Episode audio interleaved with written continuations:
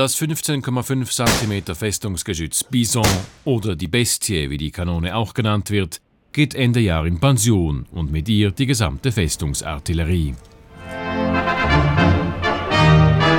Rückblick. Während dem Zweiten Weltkrieg steht das Redouis, ausgebaut unter der Führung von General Henri Guison, als Symbol für die wehrhafte Schweiz. Die Alpenfestungen mit schwerer Artillerie bilden das Kernstück der Schweizer Widerstandsfähigkeit. 70 Jahre später. Die Bisongeschütze im Gotthardmassiv kommen zu ihrem letzten Einsatz und der Kommandant Heer, Korpskommandant Dominique André, erhält ganz freiwillig einen Crashkurs an der Kanone. Das war äh, tatsächlich ein Erlebnis, dank dem Kanonier frei, weil ich wurde somit sehr effizient an der Funktion K2 ausgebildet und ich muss sagen, das war der letzte Festungsgeschütz, an dem ich nicht ausgebildet worden bin. Jetzt bin ich ausgebildet, es kommt leider zu spät. Mit der neuen Bedrohungslage und aus Spargründen muss auf die Festungsgeschütze verzichtet werden, die Ende der 80er Jahre von Schweizer Ingenieuren entwickelt wurden. Die Bisons sind fest in den Fels eingebaut. Ihr Innenleben ist etwa so groß wie ein Einfamilienhaus. Sieben Kanoniere und vier Mechaniker betreiben unter der Leitung eines Geschützführers je eines der zwei Geschütze.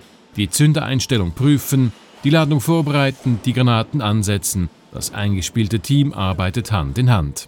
Bei einer Reichweite von fast 40 Kilometern kann diese Kanone bis zu fünf Schuss in 25 Sekunden abfeuern.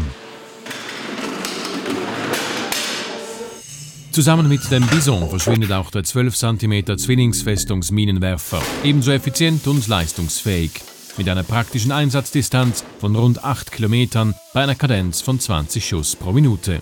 Die Anlagen und ihre Bedienungsmannschaften gehören zur Festungsartillerieabteilung 13 und die wird jetzt aufgelöst.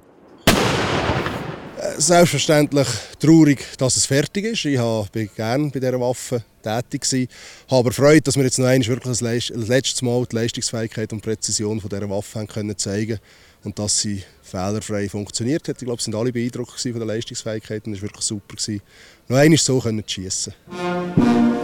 Vor dem Tell-Denkmal in Altdorf im Juni dieses Jahres verabschiedet sich die letzte Festungsartillerieabteilung und damit die letzte Formation, die noch aus Festungen schießt. Eine Zäsur in der Geschichte der Schweizer Armee, die jahrzehntelang auf diesen Festungen basierte, um von dort aus die Truppe im Feld zu unterstützen. Dies ist nun endgültig eben Teil der Geschichte.